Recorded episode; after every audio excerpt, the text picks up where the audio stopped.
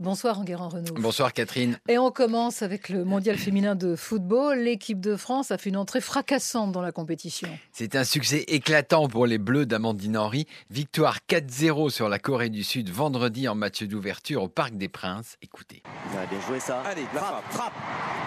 Oui, oui, bien sûr, Amandine Henry.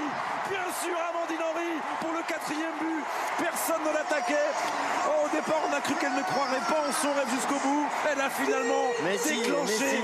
sa frappe du pied droit. Et la capitaine des Bleus vient sceller une magnifique victoire dans ce premier match. Bravo Amandine Henry et 4-0.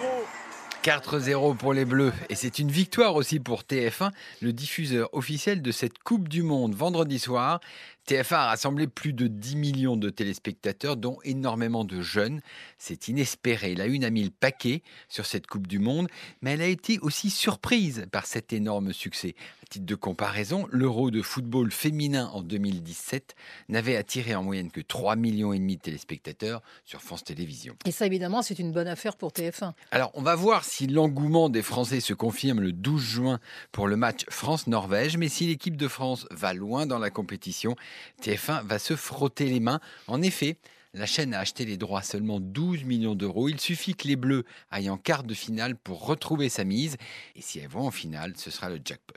Autre chose, Enguerrand, en début de semaine, la direction de Radio France, la présidence de Radio France, a annoncé un vaste plan de suppression de postes. Alors, une véritable douche froide. Un lundi, Sybille Veil, la PDG du groupe Radio France, a annoncé que la Maison Ronde devait se serrer la ceinture. Il faut faire 60 millions d'économies en trois ans dont environ la moitié sur la masse salariale. Et jeudi, les négociations ont débuté avec les syndicats. La direction a dévoilé son plan. Elle propose 270 suppressions de postes si les salariés acceptent de revoir l'organisation du travail et de réduire leurs jours de congé. Mais si les salariés refusent cet effort, l'addition risque d'être plus salée. Il faudra alors supprimer 390 postes. Bon, inutile de dire que ça a du mal à passer auprès des salariés. Les syndicats ont demandé d'évaluer tous ces chiffres avant d'entrer en négociation, mais la direction veut aller vite. Elle voudrait conclure les discussions préalables à l'ouverture des négociations avant la fin du mois de juin.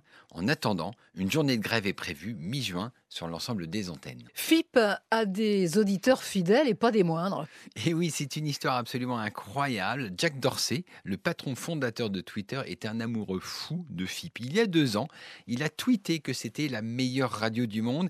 Et le plus incroyable, c'est qu'il s'est fait tatouer le logo de FIP sur son avant-bras.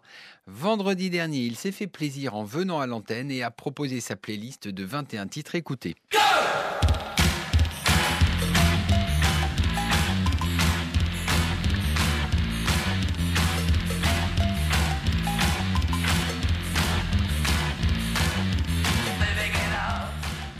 C'est bien ça, hein Ah ouais, c'est pas mal. hein. Voilà, Go Go de- Stones on Tail, hein, c'est, l'un des titres de la, la playlist du patron de Twitter.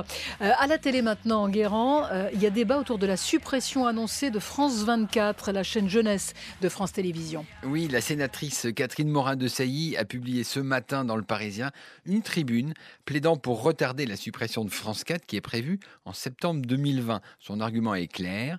Pourquoi désarmer le service public au moment où Disney Plus va débarquer en France et au moment où le groupe M6 rachète la chaîne jeunesse Gulli Et elle a une chance d'être entendue? Oui, le gouvernement est sensible à l'argument. Il pourrait annoncer un geste en début de semaine à l'occasion du Festival international du film d'animation qui s'ouvre lundi. Oui, c'est vrai que les enfants, c'est une audience stratégique.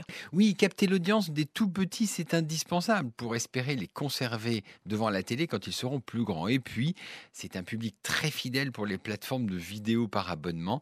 Netflix les chouchoute et France Télévisions ainsi que Canal ⁇ vont lancer eux aussi des offres de SVOD pour les mômes. L'homme de la semaine en Guérance, c'est Nico Saliagas, le présentateur de la matinale d'Europe 1.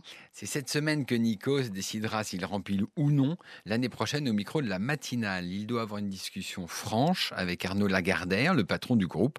Mais Nikos a vécu une année de cauchemar. Les audiences ont chuté et Laurent Guimier, le patron d'Europe 1, qui l'a fait venir à l'antenne, est pour le moment en arrêt maladie et probablement écarté de la direction. Enguerrand Renault, on vous retrouve demain matin dans les colonnes du Figaro. Très bonne semaine et à dimanche prochain. Merci beaucoup.